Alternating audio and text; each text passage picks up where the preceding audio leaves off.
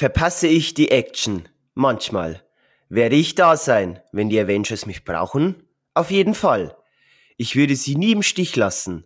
Aber im Moment ist der einzige Job, den ich will, ein Vater zu sein. Ich liebe dich, Cassie. Danke, dass du mein Held bist. Und es tut mir leid, dass ich einige Geburtstage verpasst habe. Und für den Rest von euch, Kindern da draußen, ein kleiner Ratschlag. Passt auf den kleinen Kerl auf.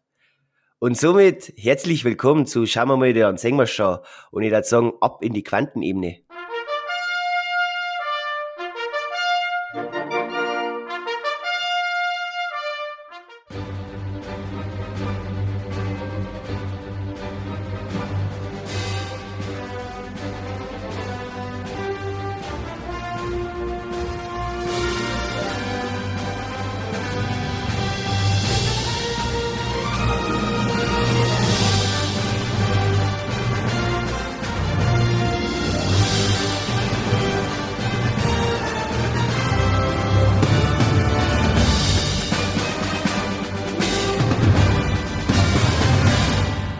Habe der Julian? Hallo Simon. Na? Haben wir heute ein wenig ein sehr kurzes Zitat ausgesucht, Das oder? Was ist sagst brutal du? kurz. Das ist, das ist noch kürzer als das von unserem letzten Special.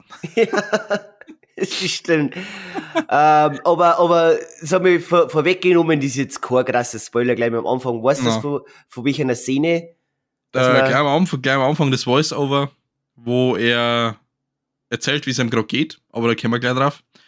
Äh, und es sich herausstellt, dass er ein Autor ist. Ja, genau, also genauer gesagt war es quasi Aussage Scott Lang, ähm, wie er quasi in der Buchhandlung sitzt und gerade sein aktuelles Buch Look Out for the Little Guy vorstellt. Das Ja. man übrigens, Fun Fact an alle da draußen, ab September in echt kaufen kann und hat ein bisschen was über 200 Seiten. Ich werde Also- es tun. Ich werde es tun, glaube ich. Ja, bitte berichte dann, ähm, wie es du gefunden hast, Julian, unbedingt. Ja, vielleicht dann in der äh, äh, Just Watched News Folge für den September. Vielleicht Ja. bin ich so schnell.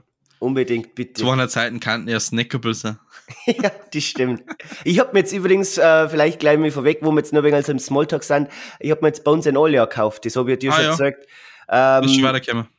Na, ich bin, ich kehr, ich kehr zu den Menschen da draußen, ich weiß nicht, ob sich da vielleicht jemand angesprochen fühlt, aber ich kehr zu den Menschen, ich kauf mir gern Bierchen, ähm, dass ich es daheim hab und dann erst einmal ins Regal einstellen kann. Mhm. Und ich, und ich denke mir so, so eine Schier an Bücher, was ich jetzt schon daheim hab, oder damals deine Comics, die was mir du äh, auch geschenkt hast. Ich denke mir so, jetzt mal, immer wenn ich an meinem schönen Blu-ray-Buchregal vorbeigehe, ah ja, die habe ich noch nicht gelesen, die habe ich auch noch nicht gelesen. Stimmt, die gibt's auch noch und die hab die auch noch nicht gelesen. Na, der Großteil der hinter mir äh, au- aufgestellten Comics, die habe ich tatsächlich gelesen. Aber Ja, es sind trotzdem ein dabei, die. Deswegen bist ja du für uns zwar der Comic-Experte. Ja, aber bei den Büchern hapert es bei mir tatsächlich auch. Da habe ich mir auch einige Exemplare gekauft, die auch noch darauf warten, gelesen zu werden. Zum Beispiel äh, Game of Thrones. Ah ja, da hab jetzt ich wieder Game of Thrones, ja, aber das ist auch schon wieder ein paar Jährchen her mit dem ersten Teil angefangen, aber auch nicht fertig gelesen. Bin ich, glaube Ja, ich, ich bei habe da, ich habe ja, ich habe ja, nein, die Zuhörerschaft sagt es nicht, aber da, ich habe den, das, auch die englische äh, oh, oh, jetzt Also es ist, die Deutsch, es ist die deutsche Ausgabe, es ist halt die englische Aufmachung, weil in Deutschland gibt es ja diesen Release mit zwei Büchern. Also Genau. dass wir jetzt insgesamt auf acht Grad kommen. Und das sind aber jetzt nur fünf Bücher. Und ja, es schaut halt einfach ein bisschen cleaner aus. und Besser zum Thema als diese bunten Dinge. Aber gut. Genau. Zeit haben- ist Geld. Zeit ist Geld und wir müssen uns unserem Lieblingsthema widmen, Julian, wieder äh, Marvel-Filmen, endlich. Ähm, ich würde sagen, wir haben jetzt, äh, gleich mich vorweg, wie Sie euch vielleicht denken könnt, es geht heute um Ant-Man and the Wasp Quantum Mania. Und ich kann schon mal vorweg sagen, Julian, ich weiß jetzt nicht, wie es dir geht, aber für mich ist Quantum Mania jetzt schon mal der beste Film aus Phase 5. Also dann kann man sagen, was man Kann man genauso sagen. Das muss, Ja. man, das muss man so hinstellen und erst mal sagen lassen. Vielleicht, warten, vielleicht ist er ja auch der schlechteste Film von Phase 5. Wir werden es sehen. Ja, das äh, hm. sehen wir dann mal. Aber genau, ähm, wir haben ja heute in der Situation, die wir in der Avatar-Folge ja noch nicht gehabt haben. Und zwar, wir waren mal letzten Mittwoch im Kino und haben uns zur Premiere angeschaut. Ja. Und Was stand wir mit jetzt, den meisten Filmen eigentlich machen. Genau. Und Stand jetzt, ähm, weil es halt noch so kurz her ist, haben wir heute wieder, um das vielleicht klarzustellen, einen spoilerfreien Part und im späteren Verlauf einen spoilerlastigen Part. Falls Sie Leute dann denn zu dem Zeitpunkt noch nicht Ant-Man and the Wasp Quantumania gesehen haben und sich nur mal spoilerfrei ein wenig unser, unser, unsere Ansichten anhören möchten, gerne in der Folgenbeschreibung. Ich verweise immer wieder auf die Folgenbeschreibung, da gibt sich der Julian wirklich eine große Mühe, muss ich Das sagen. ist essentiell, ja. Ich bin schon Äh, darauf angesprochen worden. Wirklich? Ich, ich mache viel zu lange Folgen. Äh, wir müssten doch irgendwo mal lesen, was man drin sagt. Dann sage ich, ja, das mache ich von Folge 1. Ich schreibe Zeitangaben und eine zu kurze Zusammenfassung. Also, wer die Beschreibung liest, der weiß, wo er hinspringen kann. Ja, und das ist eben auch meine Meinung, dass öfter, ich weiß schon, ähm, ich bin jetzt auch oft nicht, wie man es an meine Bücher sagt, der größte Fan von irgendwas zum Lesen. Aber in, dem, in der Hinsicht ist es sehr sinnvoll, da ich sagen, die Folgenbeschreibung. Ich schreibe ja keine Romane, da steht eine Zeitangabe ja, und genau. der Überschrift. Wie zum Beispiel, nehmen wir, was wird jetzt dann da stehen? Minute 6, 43, Zusammenfassung, Ant-Man and the Wasp Quantumania. Ja, vielleicht haben wir irgendwann nur ein paar Geschichten wieder vom privaten Simon, kriegt da einen eigenen Timestamp in der Folgenbeschreibung, wer Wenn er eine weiß. halbe Stunde monologisiert, dann ja. Okay. Aber Julian, dass wir wieder zurück zum Thema kommen. Ähm, Ant-Man and the Wasp, Quantumania. Ich glaube, diesen kurzen Titel den werden wir heute noch öfter sagen. Mhm. Wir haben ja jetzt ja noch im spoilerfreien Part. Äh, deswegen eine, vielleicht einen kurzen Recap, Julian. Äh, anhand des vorhandenen Trailer-Materials, dass sich da die Leute irgendwie nicht, die denken so, oh, wo, wo zeigt ihr denn jetzt das aus? Wir haben uns im spoilerfreien Part, alles, was wir jetzt erzählen, wirklich nur anhand von geleakten Trailern, TV-Spots, weiß ich jetzt nicht, ähm, wie gesagt, ich habe glaube ich nur alle Ant-Man-Trailer gesehen und an die möchten wir uns orientieren. Mhm. Genau, und vielleicht Julian, kurze Zusammenfassung, spoilerfrei, um was geht's jetzt im dritten Ant-Man-Abenteuer? Spoilerfrei. Ja, um was geht's in Ant-Man and the Wasp Quantumania? Ähm, wir haben ein Wiedersehen mit dem Scott Lang, der vom Paul Rudd gespielt wird. Ähm, wenn wir uns noch daran erinnern, welche Rolle er eigentlich gehabt hat, ist er ja eigentlich der Held schlechthin, weswegen eigentlich in Endgame die Welt wieder gerettet werden hat können, weil er ja fünf Jahre in dieser Quantenebene äh, gefangen war und dann durch eine Ratte, ich denke, das darf man mittlerweile verraten, ja aus der Quantenebene wieder raus teleportiert worden ist und dann ja eben einen Tony Stark auf die Idee gebracht hat, mittels dieses Quantum Realms eben äh, durch die Zeit zu reisen. Und weil er eben mit den Avengers eben die Welt gerettet hat, äh, ist er jetzt der gefeierte Star. Er wird zwar des Öfteren mit Spider-Man verwechselt, äh, aber ja, damit kann er leben, weil ich weiß nicht, der kriegt Kaffee umsonst und äh, er führt einfach ein, ein Heldenleben. Wo er aber ein Problem hat, ist natürlich, dass diese ganze Zeit äh, verloren gegangen ist, die er mit seiner Tochter verbringen, äh, ver ver verbracht hat. Äh, wer sich an die ersten zwei Ant-Man-Filme erinnert, äh, war ja dieses Vater-Tochter-Verhältnis sehr herzlich. Äh, erinnere mich gerne an den ersten Ant-Man-Film zurück, wo mit, mit diesen Ameisen, wo halt einfach die, die Tochter, damals ja noch sehr klein, äh, ja, einfach ein süßer Charakter war. Und die ist ja mittlerweile jetzt erwachsen und, oh, was heißt erwachsen? Äh, jugendlich und ähm, ja, ähm, hat im Endeffekt eine ähnliche Schiene eingeschlagen wie der Paul Rudd oder der äh, Scott Lang selber. Ein bisschen die Schiffe bauen. Was aber dazu kommt, ist, dass sie mit ihre, ich sage jetzt einmal, Ziehgroßeltern mit dem Hank Pym und der Hope Van Dyne, äh, mit der Janet Van Dyne, nein, doch, mit der Hope Van Dyne, äh, ja, ihre Technikbegeisterung auslebt. Und sie hat so äh, einen, ja, so einen Sender-Satelliten für die Quantenebene gebaut. Ähm, und äh, sie, ja, zeugen am Scott und der Janet, also der Oma, die Mutter von der Hope, dieses Ding, diesen, diesen, diesen Satelliten. Und äh, die Janet ist davon nicht sonderlich begeistert und dieses, die, dieser Satellit hat irgendwie einen, einen Fehler und saugt alle in die Quantenebene.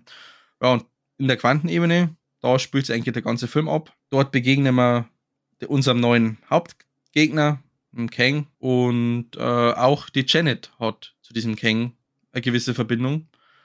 Und ja, in der Quantenebene gilt es erst einmal, sich zu suchen und selbst wird, werden sie auch gesucht und ja. Das ist Quantum Menu. Schön gesagt, ja. Ähm, aber ich glaube, vielleicht weiß ich jetzt kurz, ich wollte jetzt dann in deiner Ansprache jetzt nicht unterbrechen, aber ich glaube, ähm, diesen, diesen Peilsender, den hat es mit dem Hank Pym, wenn ja, man nicht alles Habe ich das nicht so erwähnt gehabt? Ich glaube, nein, ich glaube, glaub, du hast mit der, mit der Hope, hast du, glaube ich, erwähnt. Ich habe gesagt, äh, äh, äh, Ziehgroßeltern Hank, Pim und Hope und habe mir dann da nochmal korrigiert, weil ich Hank und äh, Hope und Janet verwechselt hatte. Aber die, die, dass sie diese Technikbegeisterung zusammen ausleben und sie dann eben mit Hilfe deren diesen Satelliten oder diese Maschine, wo sie ja vorhatten, okay, okay, die Quantenebene zu kartografieren, ohne dass man da rein muss. So mhm. war ja das Ziel. Mhm. Ja. Und so sind okay. sie dann eben in, in, in Quantumania gelandet. Okay. Ja, dann, ich habe vielleicht im, vorweg gesagt, ähm, wir haben jetzt das so geplant, wir werden jetzt beide ein wenig halt unsere Meinung zum Film äußern, natürlich, wie gesagt, spoilerfrei, auch verschiedene ähm, Cast-Mitglieder eingehen, wie uns die so gefallen haben und dann äh, eh schon in den Spoiler-Part drüber springen.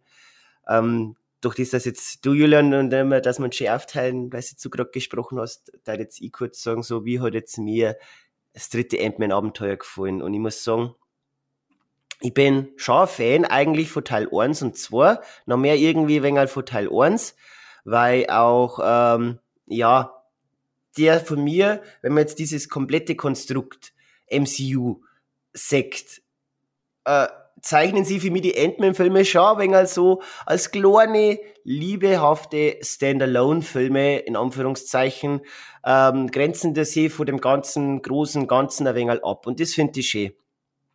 Ähm, Im ersten Teil, wie man dann so einen Charakter, äh, wie ein Scott Lang dann kennenlernt, der wo eigentlich, so jetzt mal nicht der absolute ähm, Vorbildmensch ist, ähm, wo sich jetzt ein Held auszeichnet, ob halt dann von so einem Hank Pym entdeckt wird, dann ja, brauche jetzt nicht den ersten Teilnahme äh, wieder bröseln, aber wird eigentlich schön eingeführt und war immer so äh, ähm, vor allem durch gewisse Szenen sehr gut mit der Materie Komödie äh, oder äh, Comic-Sachen lustig umbringen, ähm, sehr gut mit dem gespielt hat. Jetzt im dritten Teil muss ich sagen, ähm, es hat auch wieder komödiantische Akzente gegeben. Es hat mir auch hin und wieder schon äh, einen Lacher über die Lippen ähm, gezaubert. Jetzt im Vergleich, wenn man es jetzt vergleicht mit so einem Torfilm, äh, Love and Thunder, der wo dann sehr stark schon ein Slapstickhafte abgedriftet ist, so jetzt mal so, haben wir jetzt das im Endman nicht. Ähm, er wird schon auch wieder auf seine Ernsthaftigkeit wieder zurückkommen, baut ein paar komödiantische Akzente ein. Und ja, das war eigentlich eine gute Mischung. Wo es mir jetzt letztendlich, äh, nachdem dass ich jetzt von dem Film rausgekommen bin, mal wie gesagt, unsere Meinung, glaube ich, Julian, auf das können wir uns einigen, werden wir wieder zum Schluss preisgeben. Ähm, mhm. Dementsprechend, was wir dem auch auf Letterbox gegeben haben. Was mich dann ein wenig doch gestört hat, ist halt allgemein, ich mag jetzt nicht mehr groß, ja, es, es wird sich nichts ändern an der ganzen Marvel-Maschinerie. Ähm, Thema, wie werden Geschichten erzählt, wie baue ich meine Story auf, ähm, wie tiefgründig ist dieses Storytelling. Ant-Man 3 ist jetzt für mich so, okay, kommt's zum Punkt, kommt's zum Punkt, okay, jetzt zeigst mir das wieder. Ähm, okay, ja, komm jetzt mal, geh, geh, geht's mir ein wenig voran. Und ach ja, du handelst jetzt so und so aus den und den generischen Gründen, den, die wo man jetzt schon aus mehreren Comicfilmen gesehen hat, Person XY. Es ist für mich, ich habe ich hab an keinen Marvel-Film mehr irgendwie eine Erwartung, muss ich dazu sagen. Aber für mich habe ich jetzt gewusst, so nach einer enttäuschenden Phase 4 kämen wir jetzt an mit dem Start in Phase 5 mit der Vorstellung nach ähm, Loki, so jetzt mal Staffel 1, wo man ja ähm, He Who Remains äh, eine King-Variante, sag jetzt mal, kennengelernt haben, die erste. Jetzt mhm. äh, ist ja schon lange bekannt gewesen, dass jetzt auch ein King the Conqueror jetzt da in Ant-Man 3 den Antagonisten spielen wird. war ich schon ein wenig Vorfreude, weil ich mir gewusst habe, so, okay, wir erleben jetzt in diesem Film den neuen Thanos. Ähm, und das ist auch das wirklich das größte Positive, muss ich sagen, für mich an diesem Film ist Kang.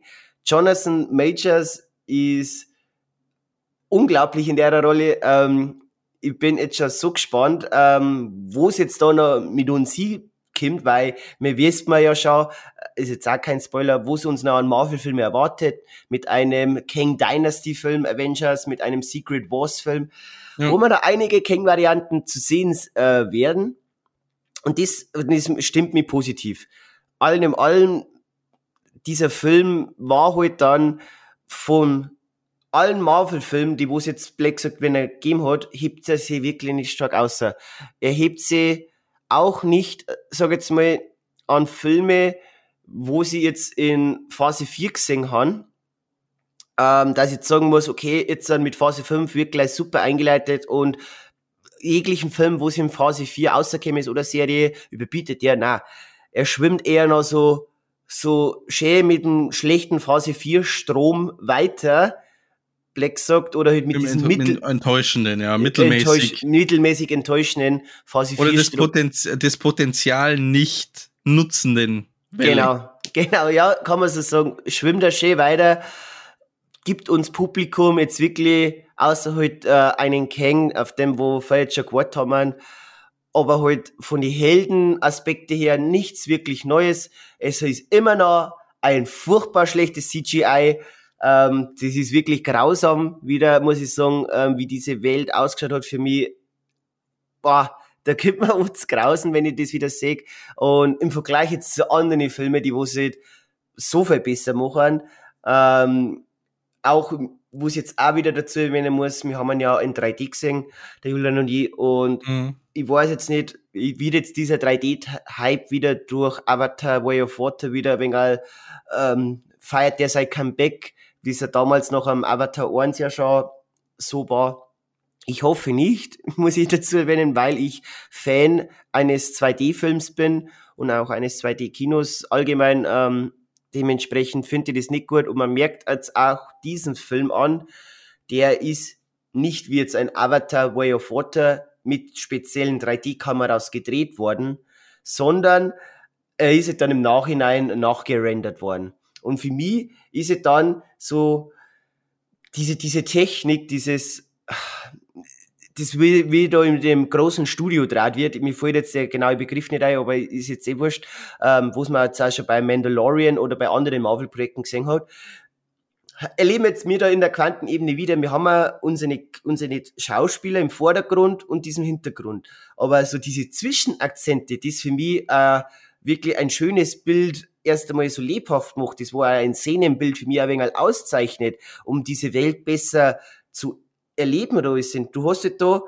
Schauspieler im Vordergrund, irgendwelche blau oder grüne blau, Hintergrund. Genau, blau oder grüne Quantensachen im Hintergrund. Aber halt riecht, wenn ich, ich weiß jetzt nicht, Julian, ob du da auch so mitgehen kannst, aber halt diese, dieses Schichtenweise, dass man, wo es man halt dann zum Beispiel jetzt wenn ich es jetzt vergleiche, wie gut Oder das merkst, das ist, da, da, das ist halt, du hast vorn was Kleines im Hintergrund, was Großes.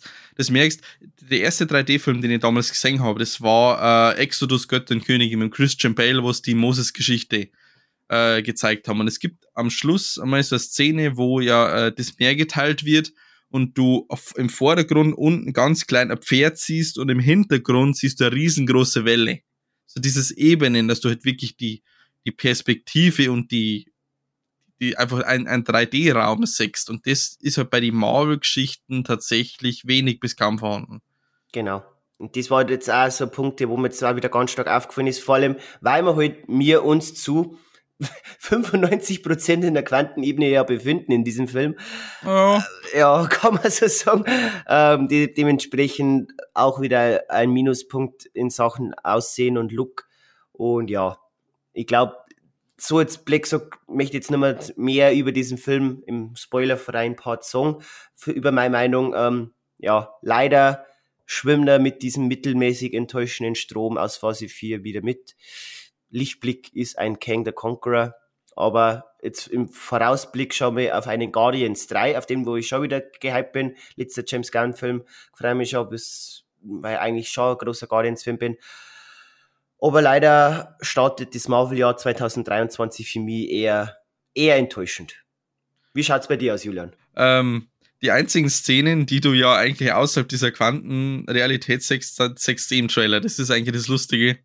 Der Rest findet halt wirklich zu 95% in der Quantum-Ebene statt. Ich muss auch sagen, äh, eingangs äh, diese ganze 3D-Thematik, während wir, während dieser ganzen Corona-Zeit, wo wir dann Anfang letzten Jahres oder sagen wir Ende 21 und 22, Anfang 22, ja doch des Öfteren im Kino waren, es gab ja gar keine 3D-Filme. Wir haben The Batman nicht in 3D gesehen. Und ehrlich gesagt muss ich sagen, es hat mir auch nicht gefallen. Und ich finde es halt schade, dass du mittlerweile alle Filme, die du in der Preview sehen willst, und das ist jetzt seit Juli, seit Tor, ist wieder so, dass du jeden Film in der Preview im größten, besten Kinosaal im hiesigen Kino nur in 3D sehen kannst.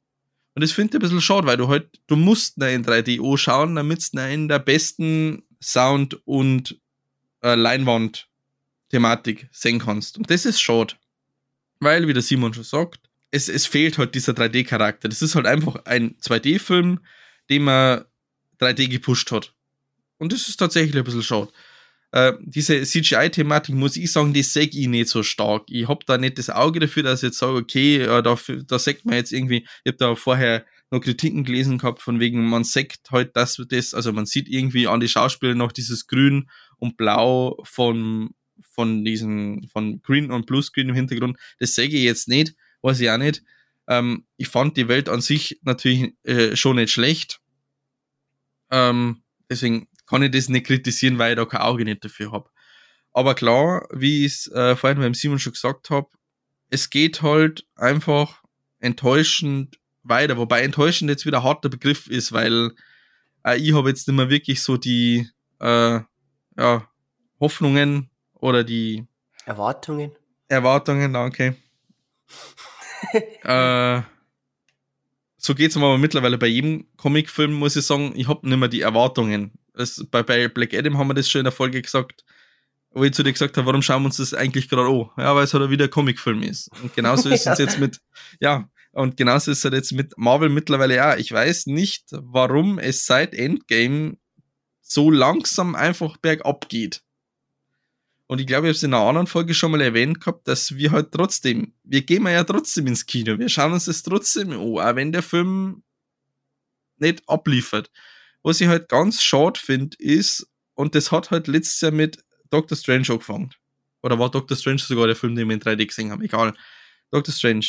Es gibt Potenzial, das nicht ausgenutzt wird. Und ich habe zu dir, Simon, glaube ich, im Vordergrund, ich, ich weiß in einer Folge oder in einem zweiten Gespräch einmal gesagt, es wird hart für Marvel, wenn die bei Ant-Man and the Wasp Quantumania nicht abliefern. Weil sie müssen nach diesem ganzen Endgame-Thanos-Geschichte müssen sie einen neuen und fast besseren Endgegner einführen.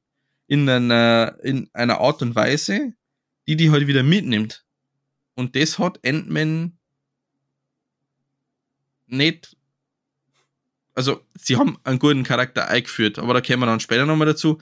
Kang ist der Wahnsinn. Ich habe äh, Comics gelesen darüber, auch ein bisschen Hintergrund, weil wir ja vorher einmal geredet haben, ja, ist das jetzt eigentlich ein Alien, weil der ja so einen komischen Anzug hat, oder ist das sein, sein Wesen? Der Kang ist brutal. Und das ist in dem Film auch so. Der Kang ist brutal schaurig, also schaurig, falscher Begriff, aber man hat Respekt vor dem Kerl und das hat der Film gut umgebracht. Der Scott Lang ist aber der falsche Gegenspieler für ihn. Muss ich sagen. Ohne zu spoilern. Es macht Sinn, dass der Scott Lang den Charakter einführt, weil er eben diese Quantenthematik ins MCU gebracht hat. Er ist aber der Falsche. Wer war dann deiner Meinung nach der Richtige? Wenn ich kurz einhaken darf. Das darf mich schon interessieren. Im Endeffekt, auch wenn man nicht mehr hauen, müsste es ein Tony Stark sein. Also jemanden, der halt mit Technik zu tun hat. Also du kennst jetzt auch einen Bruce Banner nehmen. Oder eben einen Tony Stark, wenn es noch gibt. Oder wen hätte man denn noch? Du hättest auch Fantastic Four dazu hernehmen können. Also den, den ähm, Richard, Richard Reed. Ja, den. Reed, genau. Reed Richard. Den. Aber jetzt nicht einen Kleinkriminellen, der seine persönlichen Geschichten hat und nur wegen seiner persönlichen Geschichten jetzt auf den großen Gegner trifft. Da, da passt halt einfach die Figur, wie sie angelegt ist, nicht. Du kannst nicht so den Little Guy zum riesengroßen Bad Guy gegenüberstellen. Das ist irgendwie ein bisschen komisch. Ja, ja, geh ja mit. Ich denke, ich habe jetzt nicht groß gespoilert, das ist halt einfach, ja. Ja, so, ja. so ist es. Also so deine Meinung, du bist quasi auch mehr ähm, in der Hinsicht mit meiner wenn also kann man sagen, so ein wenig halt d'accord, dass du da sagst, so okay, ist jetzt an sich für das, das Marvel-Jahr 2023 bis jetzt noch nicht so prickelnd gestartet. Wie es um eigentlich Marshall Erickson zu zitieren, das reicht uns nicht. Schön gesagt.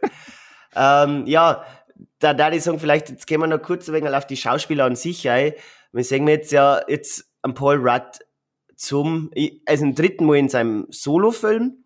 Ähm, und er hat ja in äh, Civil War mitgespielt, äh, Infinity War und Infinity Endgame. War bin ich mir jetzt sicher, ob man das sagt.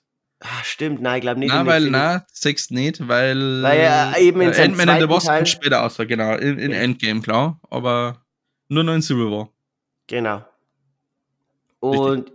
ja, ich muss, ich muss echt sagen, ähm, weil ich schon viel gehört habe und auch ein paar Kritiken mir angelesen, äh, angelesen, angehört habe und durchgelesen, ähm, wo ich auch vor ein paar gehört habe, dass vielleicht finden, Paul Rudd ist nicht der ist nicht ein guter Scott Lang. Finde im Gegenteil, muss ich sagen. Ich finde äh, Paul Rudd, es ist so ein cooler Schauspieler und äh, der finde ich, der passt wie Faust aufs Augen, wenn man bei uns in Bayern sagt, auf die Rolle vom, mhm. Scott, vom Scott Lang.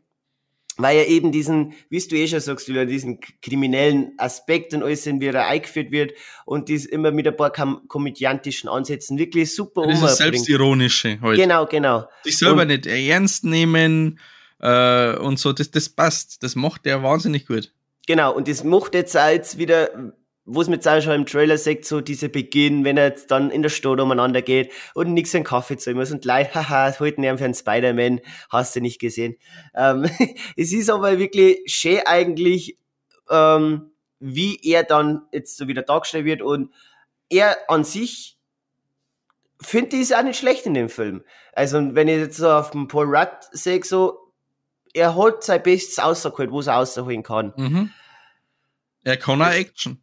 Er kann eine Action, ja. Ähm, jetzt muss ich jetzt wieder vielleicht ins Negative umschwenke, sei äh, Kontrapart, so jetzt mal so in ähm, Form von der Catherine Newton quasi, ähm, weil die Beziehung zwischen Cassie Lang, seiner Tochter, und ihm ist ein sehr großer Faktor in diesem Film.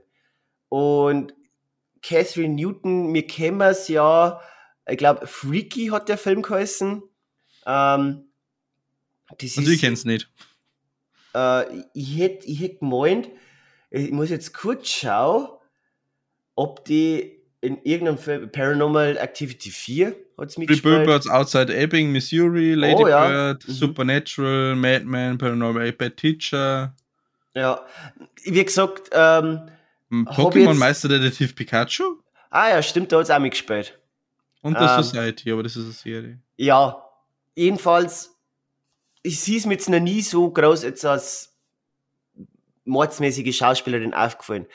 Jetzt in dem Film muss ich sagen, hat mir ihr Schauspiel, ich finde da in die emotionalen Szenen überhaupt nicht abgeholt. Ähm, es gab emotionale Szenen? Ja, aber die möchte ich, die möchte, die möchte ich vielleicht jetzt, nee, oder halt, ja. Nicht, nicht, nicht so krass, aber ich möchte jetzt, äh, vielleicht jetzt, jetzt nicht vorweggreifen, weil ja, wir ja noch im spoilerfreien ja, Part. Ähm, und ja, die, sie hat mir einfach wirklich nicht abgeholt. Vor allem, wir haben jetzt schon äh, auch schön zu erwähnen, sie ist jetzt ja nicht mehr die erste Cassie Lang, sondern jetzt glaube ich schon die, die dritte oder vierte. Die, die dritte, nein, die dritte ist, weil es gab ja das kleine Mädel. Ja. Was ja Sinn macht für eins und zwei. Ähm, dann haben wir diese ältere Version in Endgame, die ja dann recastet worden ist, jetzt mit der Catherine Newton, eben gleiches Alter, andere Schauspielerin für äh, den dritten Teil jetzt. Genau. Und ja, ich weiß jetzt nicht, ob du schon auch so in dem Ding mitschwimmst, aber ich denke mir so, Julian, wo sie jetzt letztendlich abzeichnet, ist dieser, wo es jetzt warum, dass äh, die die, die große Frucht bei Marvel, das noch nicht bekannt gegeben hat, der große Fruchtchef, ähm, dass, dass, diesen, dass dieser Young Avengers Film rauskommt. Weil wir haben jetzt schon so viele junge Charaktere, die, sag ich jetzt mal, prädestiniert werden. Ja. ja, für so einen scheiß Young Avengers Film. Ich weiß jetzt nicht, kommt der dann erst in Phase Sim raus, ähm, wenn das dann alles in, nach dem Kang wieder vorbei ist, keine Ahnung, weil die Marvel-Maschinerie, denke ich mir, wird, ewig weitergehen und wird uns erdrücken mit ihrer Content-Produktion. Ähm, ja. Ja, ich weiß nicht, wie hat dir jetzt zum Beispiel so so Cassie Lang jetzt, wie es jetzt von der Cassie Newton verkörpert wird in dem Film so gefallen? Es ist halt jetzt äh, echt ein Problem, über den Charakter zu sprechen, ohne jetzt in, in Spoiler abzudriften. Ja, gut, dann, dann sparen wir es uns in der Hinsicht noch wenig. Weil du hast jetzt eigentlich schon gesagt, ich habe dem Ganzen einigermaßen zugestimmt. Ähm, ja. Also, wo sie, wo sie vielleicht sagen kann, ich finde erstaunlich, ein Michael Douglas ist wieder so eine Hollywood-Größe ist, tut einfach so ein, ja, ich sag jetzt mal so, ein Comicfilm, der wo jetzt jetzt nicht jetzt sich wie jetzt so heiß erwartet wie der Batman ist, ist es gut, so jetzt mal so eine Comicgröße wie jetzt einen Michael Douglas dabei zu haben, in einem Tor einen Christian Bale ähm, zum sehen, tut gut. Aber ich habe jetzt auch, muss ich sagen, für mich persönlich erstaunlich gefunden, weil ich glaube, der Michael Douglas ist jetzt auch nicht mehr der Jüngste. Na.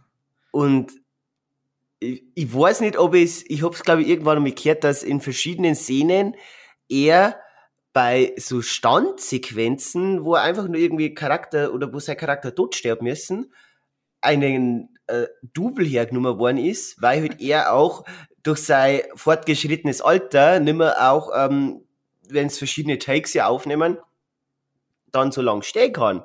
Ähm, geschweige denn irgendwelche Action-Szenen durchzumachen. Und ich finde aber auch in diesem Film, der schaut jetzt nicht aus. Ich muss jetzt, ich muss jetzt kurz schauen, wie alt das er in echt ist, weil das da Also 44 ist er geboren, 25. September 44. Ah ja. Äh, aber das ist wirklich für das ich gesehen, ähm, macht er das wirklich wieder super gut. Ähm, wir haben ja dann äh, Michelle Pfeiffer wieder, die wo wir ja im letzten Film ähm, ja, kennengelernt haben. Jetzt wieder dabei. Aber Thema Michelle Pfeiffer möchte dann im Spoiler-Part einiges mir von der Seele reden, äh, ja. bezüglich, bezüglich ihren, ihr, ihres Charakters. Ja, da bin ich dann auch dabei. Das ist echt schwierig, jetzt äh, gleich loszulegen. Ja, deswegen, bin mir nicht sicher, ob ich in meiner Kurzreview oder in, meinem, in meiner Gesamtmeinung nicht auch schon irgendwas gespoilert habe. Das ist echt kompliziert, aber ja, es, ähm, ist, es ist schwierig, es ist schwierig dann für mich, das irgendwie auszuerkennen, weil ich eben auch mit dir den Film gesehen habe. Ja. Und ich denke mir dann so, okay, da jetzt da gespoilert werden. Aber vielleicht jetzt noch am Ende Jonathan Majors äh, als Kang der Eroberer Wow, ähm, ich finde, ich finde dieser, dieser Schauspieler fasziniert mich eh total, dieser Jonathan Majors. Ich bin ja jetzt auch schon extrem gespannt auf Creed 3 mit ihm, wo man das ja. Ist ja da habe ich halt irgendein Meme gesehen von wegen, dass der Killmonger und der Kang ja, in einem Alternativ-Universum gegeneinander kämpfen. Ja. habe ich, hab ich halt auch zufällig gesehen. Also anscheinend ist unser Algorithmus in der Hinsicht gleich. Gleich, ja. ähm, ja, also großartig. Ähm, kommt dann auch nochmal ein Punkt, wo ich dann nochmal speziell zum Kang dann aber und zu seiner Rolle sagen möchte, ob ich finde, wie er eingeführt worden ist, wie der Jonathan Majors das verkörpert, auch, dass er diese, dieses Bedrohliche, wo es für mich ein Bösewicht umbringen muss, schafft er wirklich gut. Er schafft es vor allem durch Mimik. Ja, ja. In dem Film. Das ist teilweise schon echt krass, wie wenig er in einer Szene sagen kann, aber allein durch seine Gesichtszüge eigentlich gerade, du merkst, was gerade in ihm vorgeht. Ja, und das ist sehr gut äh, umgebracht, finde ich auch, auch schon in einem Loki-Finale, wo er, ja, He Remains, ähm, unglaublich cool, hat man ja dahin seine Performance ja schon gefallen, weil er halt da umgekommen ist wie quasi der Architekt in Matrix, sag ich jetzt mal, ähm, das ist in ein wenig eingeführt hat, ähm, seine King-Varianten vorgestellt hat und wirklich das Thema mit Multiversum, Zeit, ähm, wirklich cool eingeführt worden ist. Mhm. Ähm, und das hat er jetzt auch in dem Film wieder vorgesetzt. Und er hat ja wirklich im den Sinn her ja nicht, sag jetzt mal, so eine einfache Rolle, weil wir ja schon wissen, es wird ein Kang Dynasty Film kommen und eine Dynastie besteht ja nicht nur aus zwei, drei Kangs, sondern aus zigtausenden Kangs. Muss so ja nicht unbedingt sein, aber ja. Ja, es werden natürlich ein paar, so jetzt mit dem Fokus steht, denke ich jetzt einmal, aber ähm, da ich, da ich gesehen, ähm, ich weiß jetzt nicht, Julian, du wirst aus die Comics her noch ein wenig bessere Erfahrung haben, diese schiere Anzahl an verschiedenen Kangs fordern natürlich auch einen Jonathan Majors dementsprechend für jeden Kang so ein wenig so seinen eigenen Touch eine zum verleihen. Und da bin ich zuversichtlich, dass er das wirklich gut umbringen kann. Na, da hat er, da, da kann er, Jonathan Myers kann, hat eine sehr facettenreiche Art zu Schauspielern. Wenn man jetzt diese zwei Filme oder die Serie sieht, dann bringt er eigentlich einen Charakter sehr flexibel und sehr unterschiedlich rüber. Und trotzdem gleich. Ja, das ist sehr interessant. Das ist schon, schon, schon, schon sehr gut, ja. Aber Julian, weißt du, was nicht gleich bleibt? Dass wir den ganzen Podcast nur spoilerfrei weiterreden werden. Danke. Oh Gott, der Überleitung. Gott, der Überleitung hat wieder zugeschlagen. Und äh, jetzt an, an alle da draußen, Spoiler, Spoiler, Spoiler. Vorsicht, es geht jetzt los mit den Spoilern zu Ant-Man and the Wasp Quantum Mania. Julian, ja, da jetzt wieder vielleicht ihr wenig geschmatzt haben, gehen wir ins Spoiler-Territorium ein. Was das jetzt du dementsprechend als erst, wo du jetzt dir vielleicht von der Seele reden möchtest, spoilerhaftig über diesen Film sagen Gut, äh, das Thema äh, Scott Lang äh, als nicht guter äh, ja, äh, Gegenspieler zu dem neuen Bösewicht, habe ich schon gesagt. Ähm, er hat einfach nicht die, die, die Wertigkeit als Marvel-Figur. Dadurch, dass er halt nur in bisher zwei ähm, Standalone-Filme vorgekommen ist und dann eben der große Retter in Endgame ist zu wenig als Figur. Ähm, ich mache einfach mal weiter bei der äh, bei seiner Tochter. Wozu? Wozu ist dieser Charakter? Ähm, es, ich meine, sie tritt in seine Fußstapfen, das sehen wir. Ähm, sie ist Technik interessiert, hat dann natürlich mit äh, dem Hank Pym und der Hope Van Dyne natürlich zwei Charaktere an der Seite, die sie da natürlich wie Mentore begleiten, was auch nicht schlecht ist, weil sie halt dann einfach so eine Position hat. Sie baut dieses Gerät, das letztendlich dann alle zum Verhängnis wird, Überraschung, Überraschung. Aber ähm, ja, wir haben ja wieder eine junge Dame, wie schon im Black Panther, die irgendwas baut, das dann für den großen äh, Twist in diesem Film sorgt. Ja, äh, Zufall. Zufall. Es ist Marvel, ja, Thema äh, tiefgründige Drehbücher schreiben. Ja gut, wobei das jetzt bei der Ke Ja, jetzt haben wir schon wieder.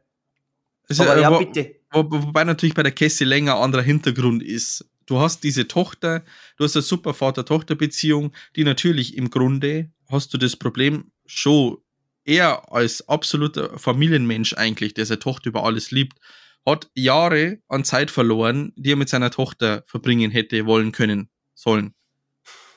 Verstehst? Ja. Das heißt, du hast da schon ganz andere Grundlage, die ja an sich sinnig ist, der du auch glaubst auf, aufgrund der Historie. Bei der anderen aus äh, Black Panther, da brauchen wir nicht drüber reden. Die hätte es nicht braucht. Aber die Cassie Lang hast da. Und einen, einen Zeitfilm zu machen, eben mit einem Hintergrund, zu sagen, wie man es einem Trailer suggeriert bekommt, eigentlich, hey, ich könnte dir praktisch die Zeit zurückdrehen und du kannst die Zeit mit deiner Tochter nachholen. Es ist nicht schlecht. Ähm, aber das, was halt die Figur letztendlich dann war, die diese Maschine äh, äh, erfindet, weswegen alle in der Quantenebene landen. Und dann wird aber irgendwann, sogar in die ersten Minuten gesagt, die hat einen Anzug. Das ist eine Autoszene. Sie hat einen Anzug, wo der Scott Länger eigentlich irgendwie total irritiert ist. Und dann läuft sie, keine Ahnung wie lang, in der ja, Quantum-Ebene die ganze Zeit umeinander. Anzug, ohne Anzug. Wo, und dann wann kommst, du denn ein? Eben, wann? wann, wann passiert das? Du hast einen Anzug. Äh, eine Hope van Dyne und ein Scott Lang, die haben, nachdem sie in der Quantum-Ebene landen, recht zügig irgendwie auf ihren äh, Anzug zurückgegriffen. Gut, sie sind es gewohnt. Die, die ähm, Cassie Lang ist ja die Nutzung des Anzugs nicht gewöhnt. Das merkt man dann auch ziemlich zügig, aber Sie läuft, sie läuft und das schaut ultra komisch aus, wie sie läuft. Und irgendwann, ich weiß gar nicht mehr, welche Szene es war, nutzt sie dann einen Anzug und dann geht dieses, oh ja, ich habe einen Anzug und das Scott Lang eigentlich enttäuscht oder schockiert, geht auch ein bisschen unter. Ähm, ja. Der Charakter Cassie Lang ist in dem Film eigentlich nur dazu da, äh, einen Scott Lang entscheiden zu lassen. Und selbst das hätte ja. man, da hätte man eine Cassie Lang nicht braucht, weil, wenn ich jetzt nochmal eingehe auf die Thematik, der Kang Kang sagt zu ihm, ich kann dir die Zeit zurückdrehen und du Im kannst Trailer, die Zeit ja.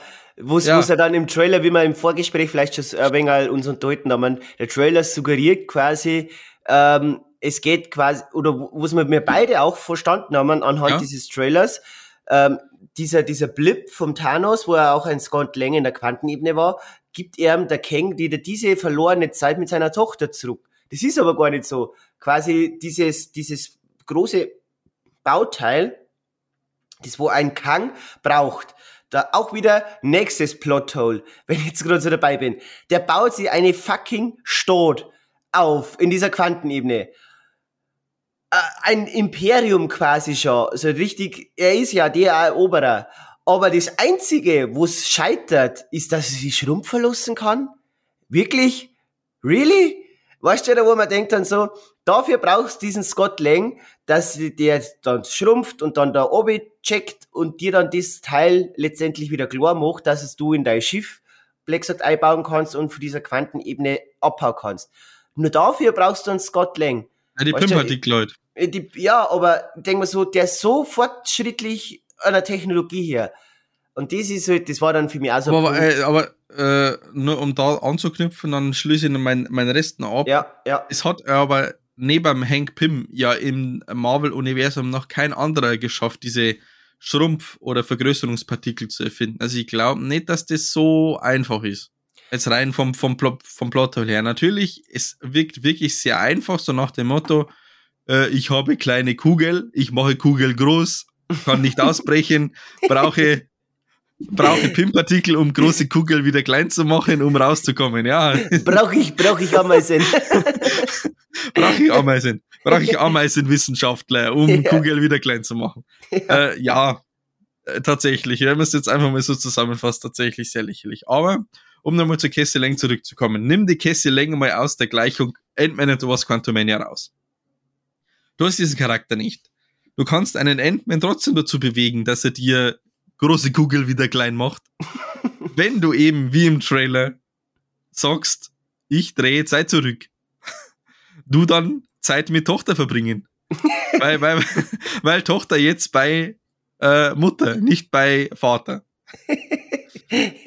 ja, das kann der eigentlich auch machen. Das kann, das kann und, und der Scott Lang, da, wie als Familienmensch, so wie wir ihn aus zwei Standalone-Filmen kennen, er würde das tun. Man muss nicht eine Tochter einführen, die dann gefangen gehalten wird, dann irgendwie ausbricht, um jetzt mal weiterzureden, ausbricht, dann eine Nachricht an alle zu senden. Das hätte auch irgendein anderer Charakter machen können. Das hätte auch eine Janet Van Dyne machen können. Dann war der Charakter vielleicht irgendwie mal sinnig in dem Film gewesen. Oder eine Hope Van Dyne. Dann hätte die vielleicht auch nochmal mehr Power gehabt, um eben, weil sie ja auch Titelträgerin des Films ist.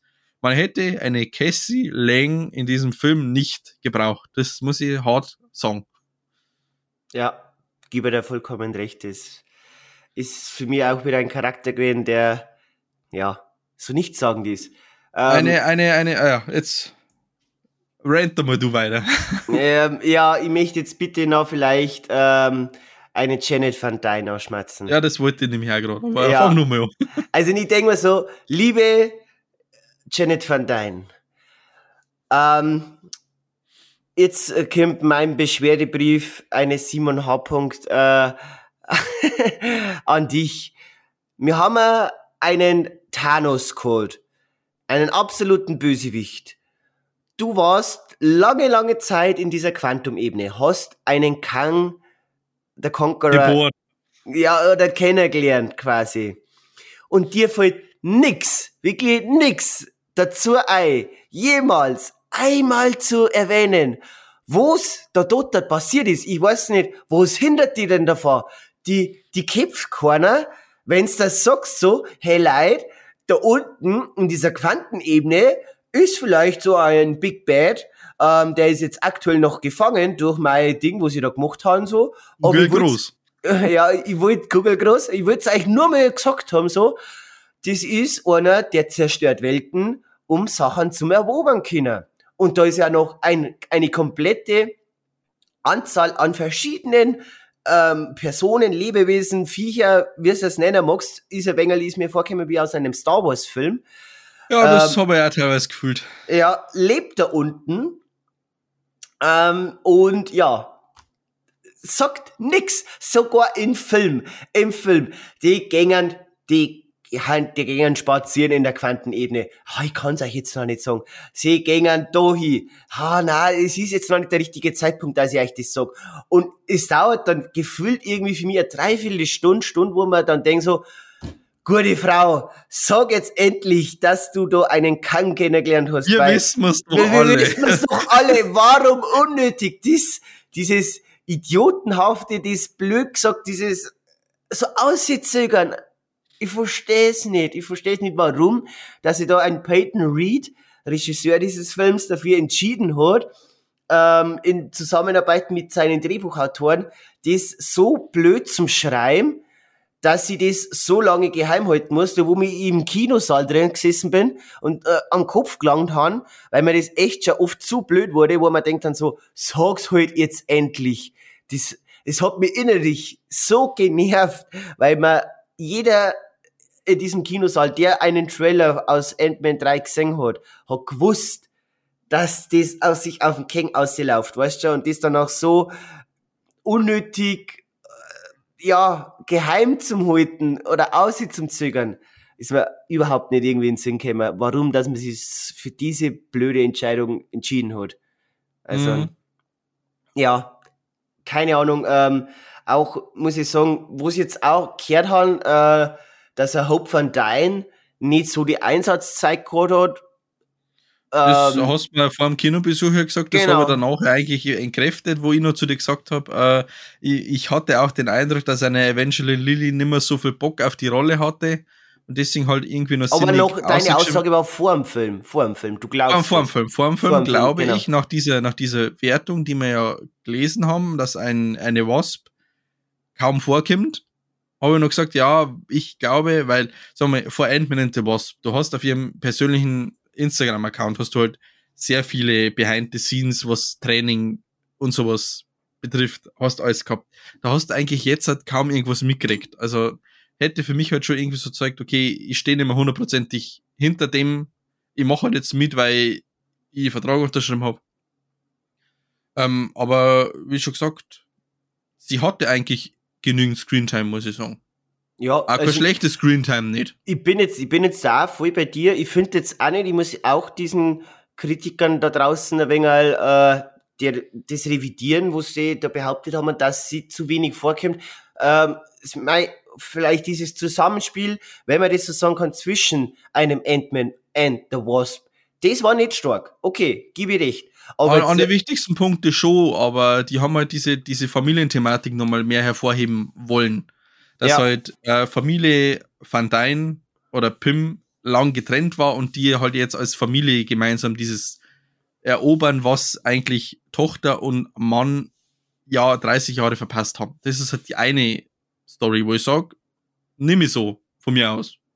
Nimm ich, bis auf die Thematik, dass sie eben von vornherein hätte sagen können, da unten wartet jemand auf uns und bringt uns alle um, weil wir einer Zeitlinie entsprechen, die ihm nicht gefällt. Ähm, aber sagen wir mal, die Wasp oder der Charakter war immer da, wenn Ant-Man sie gebraucht hat. Durch Zufall oder durch sonst irgendwas. Auch die letzte Szene, wo ich eigentlich schwören hätte können. Der Ant-Man stirbt jetzt, den brauchen wir jetzt nicht mehr, der bleibt da unten jetzt, das wird nicht mehr geöffnet. Ant-Man bleibt jetzt in der Quantum Ja, und dann war es genau, mit dem Charakter. Und sie holt ihn aber wieder zurück oder sie springt nach und ich dachte, okay, dann bleiben sie jetzt zu zweit unten. Das war's jetzt mit Ant-Man and the Wasp. Äh, wo ich mir denke, okay, das Ende nehme ich so auch. Du, Ant-Man brauchst jetzt nicht mehr, der Wasp schreibst jetzt auch aus, auch in Ordnung, nehme ich gern so an. Okay, sie haben es jetzt doch wieder rausgeholt. Ja, weil, weil eben, Julian, das ist eben dieser Punkt, was mir auch ganz stark, muss ich an Marvel allgemein kritisieren muss. Sie können sich nicht von gewissen Charakteren, sagen wir jetzt, stand jetzt noch Ant-Man verabschieden. Aber warum? Wir, warum nach Endgame dann? Von einem Chris Evans? Warum von einem äh, ja, Robert Downey Jr.? Warum? Aber da habe ich jetzt schon wieder Gerüchte gelesen, dass zu äh, irgendein, ähm, ich weiß jetzt nicht, King Dynasty oder Secret Wars Film, einen Robert Downey Jr. oder so. Als Superior Iron Man zurückholen, ja. Ja, wieder zurückkommen möchten, ja. wo ich scheiße finde. Ich denke mir so, diese, dieser heroische Tod, den ein Iron Man in Endgame erlitten hat, wird, auch wenn es jetzt da wieder so dieses diese blöde Aussage immer so, haha, Zwinker, Zwinker, äh, Multiverse. Ähm, das haben wir schon mal, ich wollte es gerade sagen, das haben wir schon mal an der anderen Stelle, wo du gesagt hast, du hoffst nicht, dass Marvel das jetzt für alles als Ausrede nimmt, haha, Multiverse. Ja. Aber der Robert Downey Jr. als Iron Man ist eine Gelddruckmaschine. Das schon, das schon. Und ich habe äh, ich hab ein, ein Poll einmal ähm, in, auf, auf einem YouTube-Channel gesehen, wo sich auch viel wieder Black sagt an Robert Downey Jr. zurückwünschen. Aber ich finde, Charaktere verdienen es, einen würdigen Abschied zu kriegen. Ich hätte jetzt auch nichts dagegen gehabt, einen Scott Lang, weil es muss ja weiterentwickeln, aber es kann Marvel nicht sich von irgendwelchen Charakteren sich endgültig zum Verabschieden. Und das ist eben dieses Nervige an Marvel, dass kein Tod im Marvel-Universum eine Gewichtung haben muss. Wir haben ja jetzt Black gesagt, dieser Kang, wo wir jetzt beide irgendwie so wenig so, glaube ich, oder wo sie jetzt so ausinterpretiert haben, ist tot. Aber so, so weit waren wir noch nicht, aber ja. Aber ich darf jetzt auch sagen, so dieser Tod dieses Kangs, dieser Kang-Variante, ist für mich jetzt nicht komplett, weil Thema Marvel, Hashtag so, äh, ja, vielleicht kann da irgendwie, durch irgendwie einen Zufall, durch irgendwie, äh, durchs Raum-Zeit-Kontinuum und hast du nicht gesehen, wieder irgendwann zurückkommen. Und Aber wenn wir da an der, äh, an der Stelle weiter diskutieren, ich glaube nicht, also, sagen wir mal, um das auf den Tisch zu legen, der Hauptcharakter oder der Hauptbösewicht des Films, diese Variante des Kings, stirbt offensichtlich in diesem Film. Aber ich glaube, weil er ja an dieser Kugel dranhängt, die ihn schrumpft. Ich glaube ja. einfach, dass der in einer Quantumebene in der Quantumebene landet. Glaube ja. Und, und dass das deswegen, und da kann man jetzt noch äh, auf die, dass dieser Film ja eine Post-Credit und eine Mid-Credit-Szene haben ich glaube einfach, dass sich jeder gerade in Sicherheit wiegt, weil das ist ja das, was der Paul Rudd oder der, der Scott Lang in äh, kurz am Ende vom Film ja auch in einer eigentlich sehr amüsanten Szene, wo er wieder entlangläuft und dann so happy clappy mit sich redet und dann so, äh, aber der hat doch gesagt, äh, es wird alles schlimmer, wenn ich das nicht rette und ja, wird es jetzt schlimmer? Habe ich vielleicht jetzt das komplette Ende irgendwie hervorgehoben? Und dann, ah, na, wird schon alles nicht so schlimm sein. Dann kommt ja dieser Rat der Kangs in der Mid-Credit-Szene die ja auch alle denken, okay, der ist jetzt tot. Und ich muss sagen, ich habe es da in der Vorbesprechung schon gesagt, äh, ich fand diese Kang-Variante aus Ant-Man and Wasp Quantumania sehr gut. Und dieser Rat der Kangs mit diesen Ultra-Varianten von Kangs, die haben mir überhaupt nicht gefallen. Das heißt, ich ja, hoffe nicht. wirklich, dass dieser Kang zurückkommt und auch der Kang wird, der uns bis Ende Phase 6 begleitet dass äh, der irgendwie. So Art Superior King. Quasi. Ja, genau, dass der halt wirklich der ist, vor dem alle Angst haben. Und deswegen auch der Rat der Kings den da eingesperrt hat. In der Quantum-Ebene. Und der kommt irgendwie wieder zurück. Wie auch immer. Weil, muss ich mal was Kreatives einfallen lassen, das können uns ja haha. ähm, aber ich finde es schade, dass diese Variante gestorben ist, statt einem Scott Lang und einer Hope Van Dyne, muss ich sagen. Ja. Ähm, vielleicht jetzt noch, wenn wir jetzt noch mehr, wird, du hast ja schon einen Teil von die Post-Credit-Szenen angesprochen, Julian, ja. aber ich möchte jetzt, wenn wir jetzt in einem Spoiler-Part sind, vielleicht noch auf zwei Charaktere eingehen, die wir ja im spoilerfreien Part nicht gesagt haben. Wir müssen jetzt über, unbedingt noch über Modok schmatzen, über den, haben stimmt, wir heute, ja. über den haben wir uns heute gar nicht unterhalten und vielleicht noch über die Rolle wir haben, wir haben jetzt nicht gewusst, sollte man es im spoilerfreien Partner sagen, aber wir haben uns dagegen entschieden, über den Bill Murray, seinen Charakter, über den Lord Krülan, oder Krylan, glaube ich. Kryler, Kryler, Kryler, genau. Kryler. Ähm, noch unterhalten, weil, ja, Modok äh, ist ja quasi der Bösewicht aus Teil 1, verkörpert vom Corey Stall, ähm, der ja Ende von Ant-Man 1 ja so zusammen Schrumpfelt. zusammenschrumpfelt, ja, kann man so sagen. Und ja, Modok ist ja auf Englisch, das wird auch ein paar Mal dann auch im Film, wenn man es in deutschen Sinn gerade geschaut, ein paar Mal erwähnt, The Mechanized Organism Designed Only for Killing. Ähm, Also der hat gruselig ausgeschaut. Also gruselig Ja. von, vom CGI her. Aber man denkt, das kann man doch nicht so machen. ja, Das, diese, das schaut ja wirklich wie, du lernst gerade im Blender 3D äh, modellieren und hast jetzt da irgendwie auszusehen ein Bild von deinem Abschlussball als Textur drüber gelegt. Also ganz, weißt- ganz schlimm. Weißt du irgendwie, wie der für mich ausgeschaut hat, für so ein Snapchat-Filter, der dein Gesicht bedeckt. Ja, ja, irgendwie irgendwie. so, Das ist einfach ganz, ganz billig. Aber ist das wirklich Ernst? Ist das wirklich diese Maschine, die nur zum Töten da ist? Ich meine, die war wirklich powerful. Brauchen wir gar nicht drüber reden. Die, die hat schon einiges an Power gehabt, aber jetzt einen, den Bösewicht aus Teil 1 wieder einzuführen, immer wieder mit die gleichen Witze, Ja, und vor er allem, nicht braucht. wie hast du sein Ende gefunden, dass jetzt das da sagt, so Ich sterbe als Avenger. Ich sterbe als Avenger, wir sind alle total cringe und beim Umstehen. Weiß nicht. Äh, was sowas, äh, das Thema Avengers. Ich muss mir zurückerinnern, das Thema Avengers war doch im ersten Ant-Man-Teil noch überhaupt nicht Thema. Oder? Irre ich mich da? Boah. Hat Wann das irgendeine erste- Bedeutung erste- gehabt? Erste 2000, Ant-Man war Phase 2, glaube ich, oder? Oder ist der in Phase 3 erst gekommen? äh, Sekunde, ich- Sekunde, ist jetzt, Sekunde. ist jetzt eh wurscht. Äh, ja, irgendwie, wie er dann gestorben ist, letztendlich, ah ja, weil, jetzt pass auf, äh, Cassie, 2015.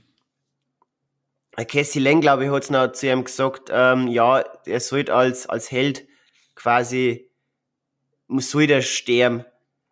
Und dann, dass er halt dann noch diesen heroischen Moment zum Schluss, dann, wo er sich opfert, dann noch hat und dann halt sein, sein Tod, ich weiß nicht. Also, Das ist also, doch auch kein klassischer Opfertod nicht gewesen, entschuldige Nein, es bitte. es war wieder so ein Schau mal, Charakter. aber da sind wir wieder beim Thema Cassie Lang ermuntert ihn als Held zu sterben.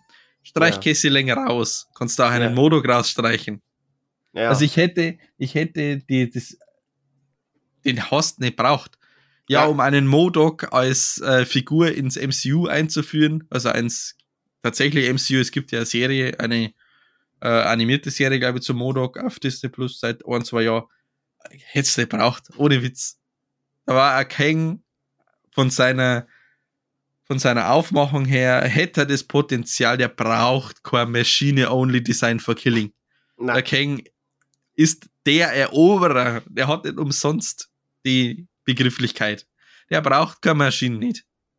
nein, braucht, braucht eigentlich wirklich nicht. Und, Lächerlich. äh, unnützer Charakter wieder. Wie auch finde ich Bill Murray sein Charakter. Auch nein. irgendwie, dass er halt da ist, okay, wir haben jetzt da noch äh, neben Michael Douglas, Michelle Pfeiffer noch mehr so Hollywood-Größe da dabei, so quasi suggeriert wird, dass halt äh, äh, Michelle Pfeiffer dann da unten äh, ein Love Interest braucht hat, weil sie doch ein paar Jahre da unten war. Und sie der- Bedürfnisse gehabt hat. Ha, ha, ha, ha. Ja, ha, genau. Wobei ich aber da die Antwort von Michael Douglas nicht schlecht gefunden habe, ähm, wo er ja dann sagt, ja, er hat auch ein paar Dates gehabt und sie ja dann zu ihm sagt, ja, aber woran hat's gelegen? Und er sagt zu ihr, äh, warte, ich hab's mir aufgeschrieben, äh, sie, sie war nicht du, Baby. ja, Baby. genau. Und das ist das gleiche sagt äh, Indiana Jones in Königreich des Kristallschädels zu Marion. Genau das gleiche. Wirklich. Sie, sie war nicht du, Liebling, sagt er zu ihr, wo sie irgendwo, glaub nach die Schlangen oder sowas.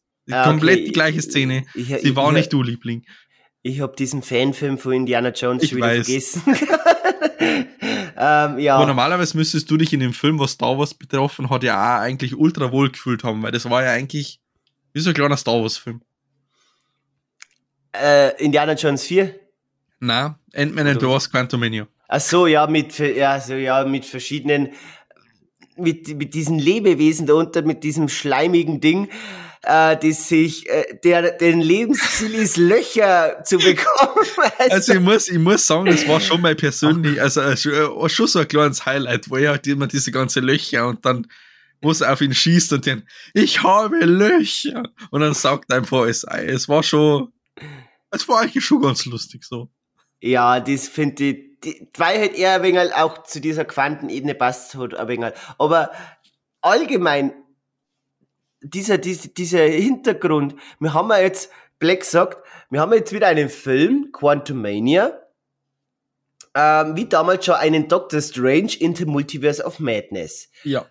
Wissen wir mir jetzt durch diese zwei Filme, jetzt schau, schau ich die durch die Kamera an, Julian, du jetzt durch die zwei Filme rein inhaltlich mehr, wo du sagst, so über ein Multiversum, wie ein Multiversum gestrickt ist, mhm. oder halt, wie der Aufbau ist eines Quantum-Universums, warum das die da lehmann, ähm, wo du da? Haben wir denen irgendwann vielleicht ein Ziel, die wieder einmal zum Verlassen, oder ist das, während da, keine Ahnung, die Kulturen, wie lang das die schon lehmann, das sind jetzt ja keine großartig hintergründige Informationen, aber die wurden uns als Zuschauer auch wieder nicht gegeben, wie es damals der Dr. Strange ja schon in the Multiverse of Madness. Dann denken wir so, pack halt dann nicht Black sagt sowas in den Titel ein, Marvel, wenn es dann eh wieder nicht irgendwie mehr über dieses über diesen Bereich, wo sich unser Superheld in dem Film befindet, dann aufgeklärt wird. Weil letztendlich, wir haben, wir haben in dieser Quantenebene und wissen wir eigentlich nicht wirklich mehr nach diesem Film über diese Quantenebene. Das ist richtig. Zum einen frage ich mich immer noch, oder frage ich mich gerade, es gab ja diese Sequenz, wo sie den Bill Murray fragen, ob er ein Mensch ist und dann, na, er ist kein Mensch nicht. Okay, warum gibt es dann so viele menschenähnliche Charaktere? Auch diese, diese die Kriegerin die, oder die Kriegerin da. Ja. Warum, warum so menschenähnlich? Und dann frage ich mich, ist es jetzt, wenn du jetzt, wenn wir jetzt mal im, in der Quantum oder bei den Zeitlinien bleiben, die wir jetzt seit Loki haben. Du hast jetzt eine, so wird's in, im Film auch ein bisschen suggeriert, du hast eine Oberwelt und du hast die Quantum-Ebene als Unterwelt. Wenn es jetzt ein Zeitstrang ist, gehören dann Oberwelt und Unterwelt zusammen und wenn du die Oberwelt auslöscht, dann auch die Quantumebene weg? Oder ist es voneinander abgekoppelt, dass die Quantumebene halt einfach irgendwie so unterschwellig unter allem ist und oben drüber, keine Ahnung? Es sind ja. einfach Fragen über Fragen. Dieses Frage, ganze Thema. Genau, nächste Frage.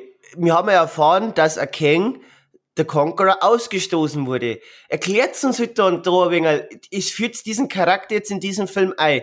Warum wurde er ausgestoßen? Wie haben die das geschafft, dass der in die Quantum-Ebene kommt?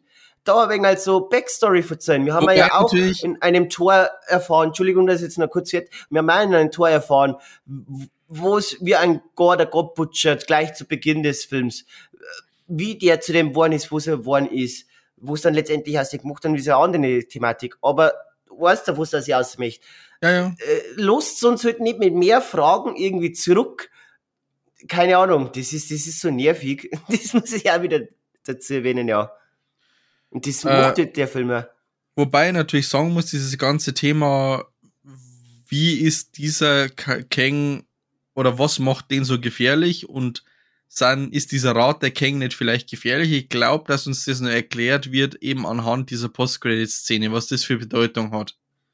Oder wer, oder wer jetzt da tatsächlich der Böse ist. Weil ich kann natürlich jetzt auch interpretieren, dass auch ein Kang der Eroberer aus jetzt dem Quantumania-Film vielleicht gar nicht der Böse ist, sondern er tatsächlich einfach nur Zeitebenen ausrottet, wo eben diese Kang-Varianten drin sind, die jetzt diesen Rat bilden ist jetzt vielleicht der Rat das Gefährliche und der Kang der Eroberer vielleicht der, der das Ganze irgendwie aufräumen wollte, eben ähnlich wie ein Thanos, eben in der Waage ins Gleichgewicht zu bringen und halt dann eben ein paar Kollateralschäden verursachen muss, eben mit Zeitlinien, die dann nicht mehr existieren, nur damit dieser Kang-Rat nicht mehr anstellen kann.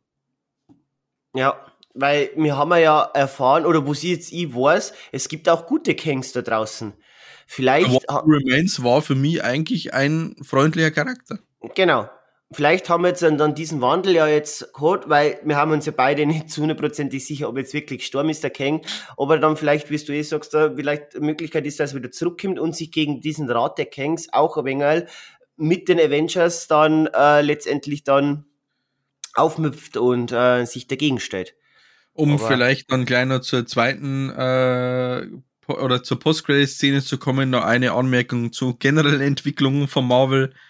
Seitdem die sich an dieses Thema Multiversum, parallele Zeitlinien gewagt haben, sind sie sehr obwohl es natürlich viel Kreativität äh, eigentlich, oder du kannst sehr viel Kreativität ausleben, schaffen sie es nicht, diese Kreativität auszuleben, sondern sie versuchen immer noch irgendwie stringent einem Muster zu folgen, das ja 26 Filme lang funktioniert hat, aber bei so einem Thema wie das Multiversum, damit sind sie überfordert gerade.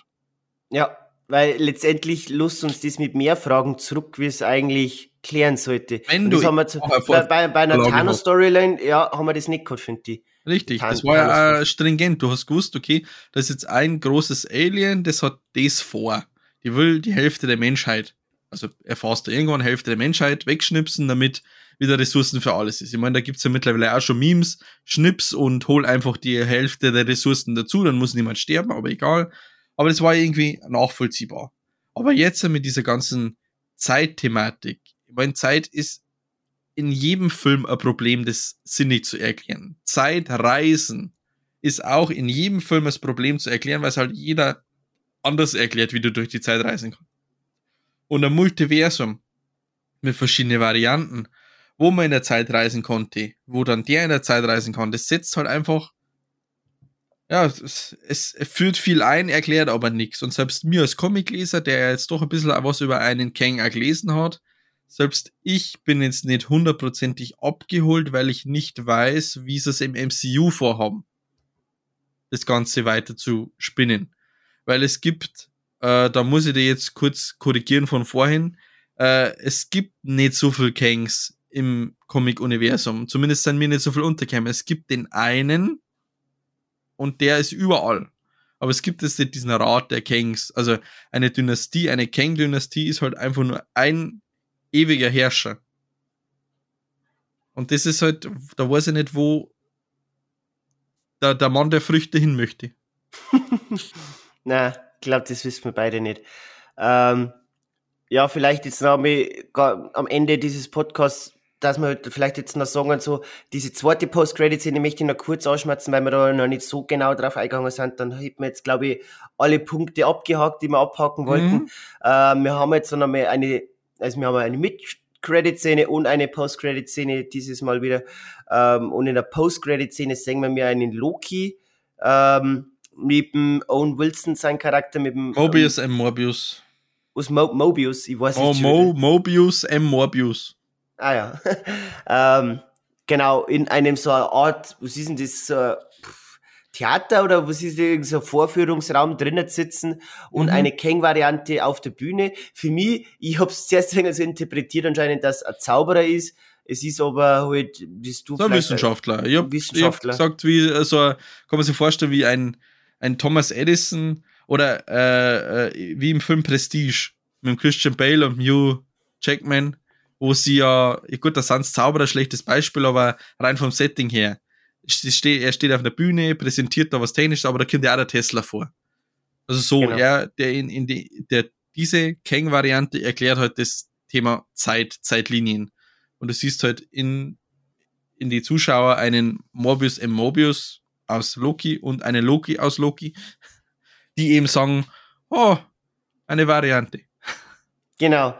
Äh, mehr teasert oder mehr verrotzt jetzt eigentlich nicht diese Post-Credit-Szene und sollte so ein wenig so einen Vorgeschmack auf Loki Staffel 2 geben, die ja Und am Schluss kommt nur äh, Kang will return. Überraschung, Überraschung. Ah, Überraschung. Spiel mir an, Kevin, dass der wieder zurückkommt, wenn du das schon bekannt gegeben hast, dass ein fucking Film nach ihm heißen wird, weißt du?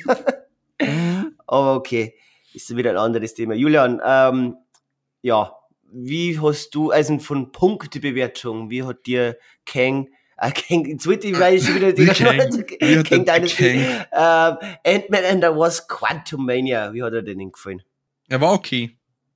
Er war okay. Und deswegen bin ich bei Letterbox-Bewertung 3 von 5. Muss man jetzt nicht unbedingt gesehen haben, glaube ich. Tatsächlich nicht. Um es weiter an, um alles weitere zu sehen, ich glaube nicht, dass du diesen Film gesehen haben musst.